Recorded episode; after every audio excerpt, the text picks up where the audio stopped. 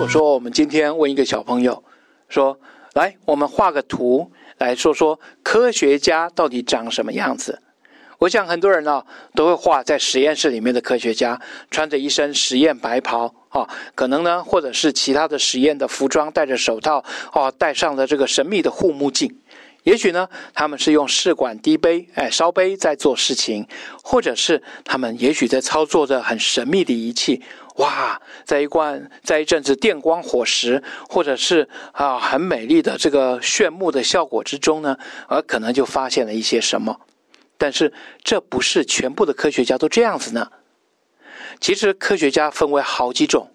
有在实验室里的，也有在野外活动的，也有在教室里面的，当然也有跟各种的动植物在一起的，还有采集岩石的，这些全部都是科学家。啊，您想要作为一个科学家吗？其实没那么难哦，不一定要买这些实验袍。也不一定要复杂的仪器，你也可以参与科学研究工作。在今天的生活多宝格里面，静安要跟您谈的就是公民科学家。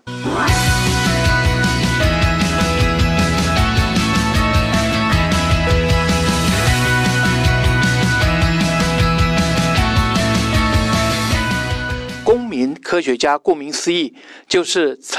担任科学家的人是一般的民众，一般的民众想想，我没有受过训练，也没有这些器材，也没有高深的学问，我怎么做科学家呢？其实现在很多国家，它纷纷的展开了公民科学家的计划，其实也就是动员这些有组织过的，或者是啊没有组织过的这些民众呢，来搜集很多的观察的资料。也许是透过了日常的观察，也许是到一些特定的地方来做一些观察跟记录。透过了很多的仪器，包括了我们熟知的手机、相机、各种的网络的传播，甚至啊一些纸笔的记录啊，可能有一些书面的记录、图画、照片啊等等，这些来协助。这些专业的科学家们做一些资料的搜集。我们在今天特别来到了农委会特有生物研究保育中心，他们也进行了好几个公民科学家的计划，而且是相当成熟，成果丰硕。我们特地请到的是七地保育组的组长林瑞兴博士，请他来谈一谈，到底什么是公民科学家，而他们专业科学家是希望公民科学家。用什么样的方法来帮忙？公民科学家曾经对各种的研究有哪些卓越的贡献呢？来聊聊。那其实我们谈到公民科学的时候，当然固然它是一种，哎呀，我们讲，呃，科学研究的类型。那它特，呃，在生态学上面，它又特别的适用，因为。呃，其实我们生态学有一个很很重要的一个研究范畴，事实上常常是需要，比如说时间要很久，或者是范围要很广大。那当我们都知道，当你时间要很久或者范围要很广大的时候，意思就是你如果没有借助所谓的呃更多有对这些事情有兴趣的这种呃我们讲呃业余人士，所以业余人士并不是他不专业，而是他不是靠这吃饭。好，那。借如果没有借助他们的力量，那其实能够做的就很有限哦。所以这个是呃，在我们讲公民科学应用在生态学上，经常有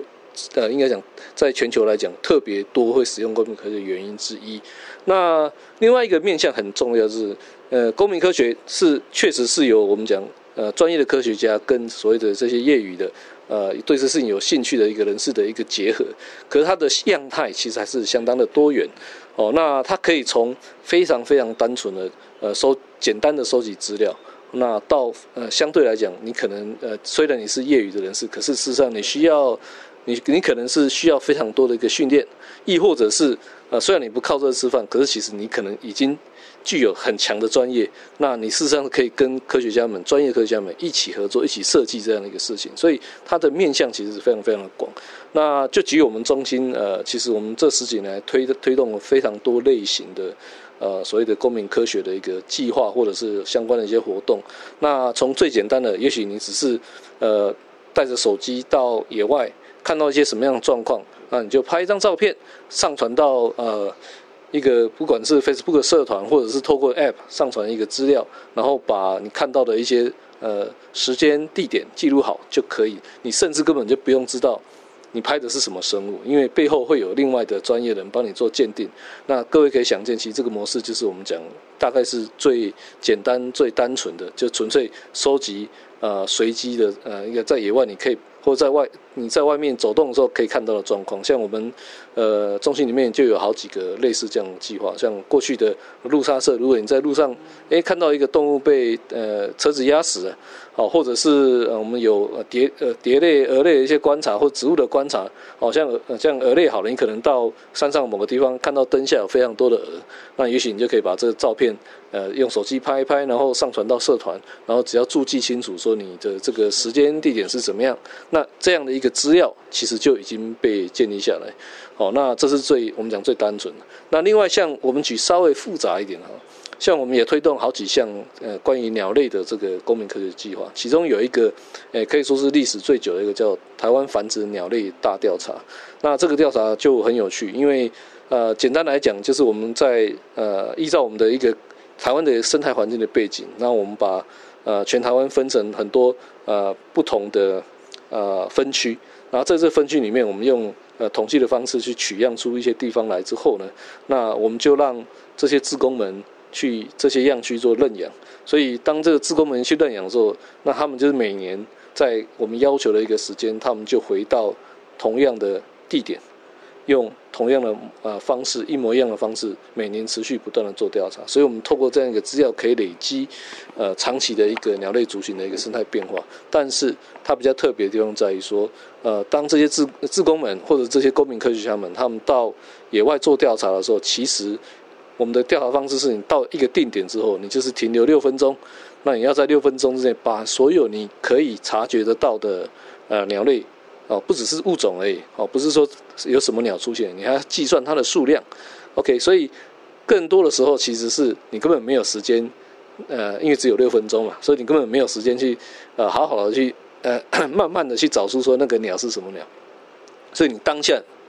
我们有看过，以我自己个人经验啊，我们可能百分之九十五以上都是用耳朵听的，啊，意思我们一听就知道那是什么鸟，哦，那这样的一个呃能力或者是经验，其实在台湾的呃呃对于鸟类有兴趣的，我们讲呃赏鸟的人士里面，很多人都有这样的能力，呃，那所以你可以看到到这样的一个公民科学活动的时候，他需要的呃能力，哦，可能不是。不是在所谓的科学研究方面，而是他对鸟的认识，他其实是需要相当高的一个专业能力的。哦，又又比如说，我们还有更困难的，哦，比如说我我自己主持的一个叫做呃，也是跟鸟类有关的，那我们叫做呃 Maps Taiwan 哦，那它事实上就是透过鸟类细放的一个监测，所以你你需要把鸟抓下来，然后。观测它的年龄跟性别，你要能够判断每一只鸟不只是种类而已，你还要能够判断它的呃年龄跟性别，然后我们我们再把它放回去，然后透过这种重复的一个观测之后，我们就可以计算出来说，呃这一群鸟在这个地方。啊，它的活得好不好？所谓活得好不好，就是诶，它到底可以活多久？哦，那第二个就是我们可以看它的小鸟每年出生的状况。所以，对一个一个局部的一个地方来讲，如果我们可以看，诶，这个鸟活得好不好，或者是它小鸟生的多不多，那我们就可以预期出来说，到底这个栖地品质跟这个未来这个鸟类族群在这个地方的一个趋势是如何？哦，所以，呃，像这样的一个更专业的一个志工，他们常常光是训练就要超过两年以上。好，所以但是而且他要花很多的时间在学习跟参与，那所以你可以看到，我们其实从公民科学活动，从非常容易的，也许你只是野外拍一张照片，到你需要有一定的专业能力，到你可能要花很多的时间投入跟学习，所以它事实上是一个不同的面向。但唯一相同的是，这些人都是对这个事情有兴趣，而且他们愿意投入，然后跟着所谓的专业科学家们，呃，在在他们设计的底下去参与这样的一个活动，那所以这是。可以看到这个样态其实是非常的多元。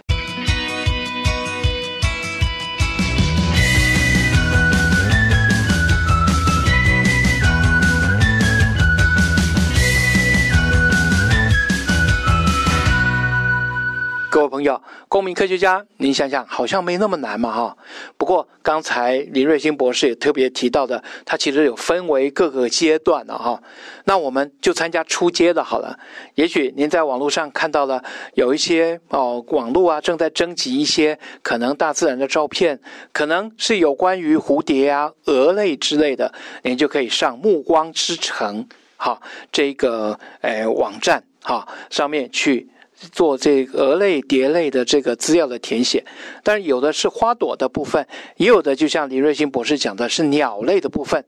您其实可以很轻易的就在您旅游的途中、生活的范围里面可以看得到这些，只要您多注意、多关心、多瞄一下、多瞄一眼，然后做个记录，您也可以成为公民科学家哦。也许这个时候我们就来试试看吧。我是静安，今天的生活多宝格。就为您进行到这喽。这个节目希望开拓我们大家不同的视野，透过我们短短的这十几分钟的节目里面，您可以看得到我们人生中不同的经验跟尝试。如果说您喜欢我们这个节目，别忘了跟我们按赞或者是按关注，让我们知道有更多的朋友愿意来跟我们一起分享，同时也支持我们这个节目的直播，让我能够有更多的力量。来找到更多的专家，跟您分享这美好的世界。我是静安，谢谢您的收听，我们下次空中再会。